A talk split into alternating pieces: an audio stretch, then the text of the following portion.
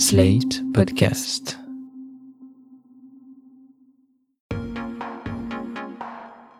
On en a un, ou deux, ou plus. Ils sont communs, originaux, chargés d'histoire, hérités d'ancêtres, religieux, inventés. On les choisit rarement, mais ils peuvent forger notre identité. Parfois, on veut en changer parce qu'on les déteste. Parfois, ils nous vont si bien. Ce sont nos prénoms. Le podcast Pourquoi tu t'appelles raconte l'histoire qui se cache derrière un prénom. Dans cet épisode, nous rencontrons à Paris une doctorante en sociologie de 26 ans, prénommée Marianne. M-A-R-I-A-2-N-E. Est-ce que vous saviez que les Marianne réussissaient particulièrement bien au bac? Que c'était dans les top scores avec euh, environ 20% de mentions très bien chaque année? Est-ce que ça vous surprend? Je sais pas, d'un côté, c'est un prénom qui est assez connoté socialement. Je pense que ça évoque plein de trucs du point de vue de l'histoire de la France, du point de vue culturel. Bon, on sait bien que les prénoms de toute manière, ils sont marqués socialement. Et Marianne, concrètement, c'est marqué socialement où alors? C'est plutôt euh, un truc un peu bourgeois quand même. Peut-être pas bourgeois dans le sens aristocratique, mais bourgeois au sens où euh, culturellement, ouais, c'est assez euh, marqué d'un point de vue je pense que les Marianne, elles viennent de familles euh, où elles sont un peu mieux dotées socialement que les autres. Et alors le prénom Marianne, est-ce que vous savez d'où ça vient? Est-ce que ça signifie? Non, je sais pas. Est-ce que vous savez que c'est la contraction de Marie-Anne? Et qu'à la base c'était plutôt Marie-Anne on dit que en, enfin l'étymologie genre hébraïque ce serait goutte de mer euh, pour Marie et Anne ce serait plutôt la grâce. Donc ça donne goutte de mer gracieuse. Quand les gens euh, essayent de m'appeler Marie-Anne en deux mots, ça m'énerve vachement, parce que je suis pas du tout euh, catholique ni croyante. Du coup, je, je, tiens à ne pas avoir euh, de tirer entre mon prénom.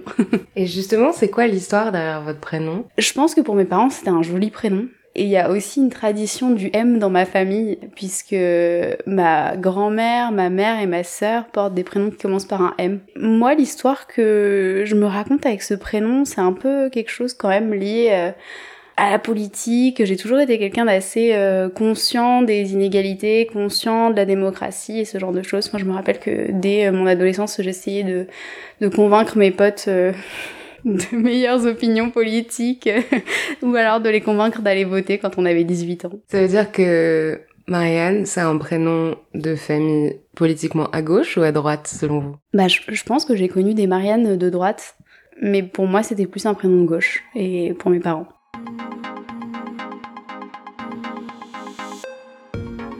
Je me prénomme Martine, je suis la maman de Marianne, j'ai 60 ans, je suis retraitée depuis peu, depuis trois mois, et retraitée du monde bancaire. Patrick Le Gagneur, papa de Marianne, je suis retraité du monde bancaire depuis 10 ans dans un mois.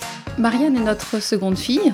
Il est évident qu'on doit être d'accord, on est mariés, on a nos enfants ensemble et on doit être d'accord sur le choix des prénoms. Et c'est vraiment euh, le prénom qu'on avait, euh, sur lequel on était tombé d'accord déjà à la naissance de notre première fille, euh, donc de 6 ans l'aînée de Marianne. On hésitait déjà entre Mathilde et Marianne à la naissance de Mathilde. Patrick m'avait laissé bah, le choix le jour de la naissance de Mathilde. J'ai toujours aimé ce prénom-là, donc il n'y a pas eu d'hésitation quand, quand il s'agit d'appeler Marianne Marianne. Pourquoi vous avez toujours aimé ce prénom? Je sais pas, j'aimais bien l'idée de la liberté, de la République. Euh. J'ai pensé aussi que c'était un prénom qui n'était pas tellement utilisé, qui pourtant était euh, classique, euh, qui existait depuis longtemps et qui avait un, côté assez, euh, je vais pas dire classe, non, euh, mais euh, intemporel. Voilà, intemporel et, et, et, beau. Je trouvais que ça pouvait être vraiment très bien porté par une, une jeune femme, une, ensuite une femme d'âge plus mûr, et que ça passerait bien le temps. Est-ce qu'il y avait des alternatives à Marianne? Non. Aucune. non. et si Marianne avait été un garçon? on savait que c'était une fille. oui, mais, mais si ça avait été un garçon, ça aurait été Robin. Et c'est drôle parce que Robin était, pourtant, il a été plus à la mode ce prénom, mais il nous plaisait beaucoup à tous les deux parce que c'était le Robin des Bois qui chassait. Et là, et c'est plus, mais non, mais c'est plus tard parce que moi l'histoire je la connaissais pas et c'est plus tard que je me suis rendu compte que il y a, la belle Marianne était euh, la douce amie euh, de Robin des Bois et ça je le savais pas au départ, mais pas du tout. Il n'y a pas de deuxième prénom, parce qu'un prénom suffisait. On, il y avait Mathilde, il y avait Marianne, et ça suffit largement pour, pour l'identification des deux gagneurs, il n'y en a pas des tonnes. Donc c'était pas la peine de mettre un deuxième prénom. C'est un choix sur lequel on est là, du coup, pas forcément d'accord, parce que moi j'aurais aimé euh, ajouter au prénom de, de nos filles euh, les, prénoms des grands-mères. Je trouvais qu'il y avait une transmission aussi qui était intéressante euh, là. Mais là, Patrick a été ferme. Non, un seul prénom. Ton argument, c'était que tu avais toujours trouvé ridicule d'avoir plusieurs prénoms que le nom Le Gagneur n'était pas un nom euh, si commun, euh, en plus en, écrit en deux mots, euh, et pour le coup, tu as dit non, non, non, non, il y aura qu'un prénom. Et voilà. Donc toutes les deux qu'un prénom.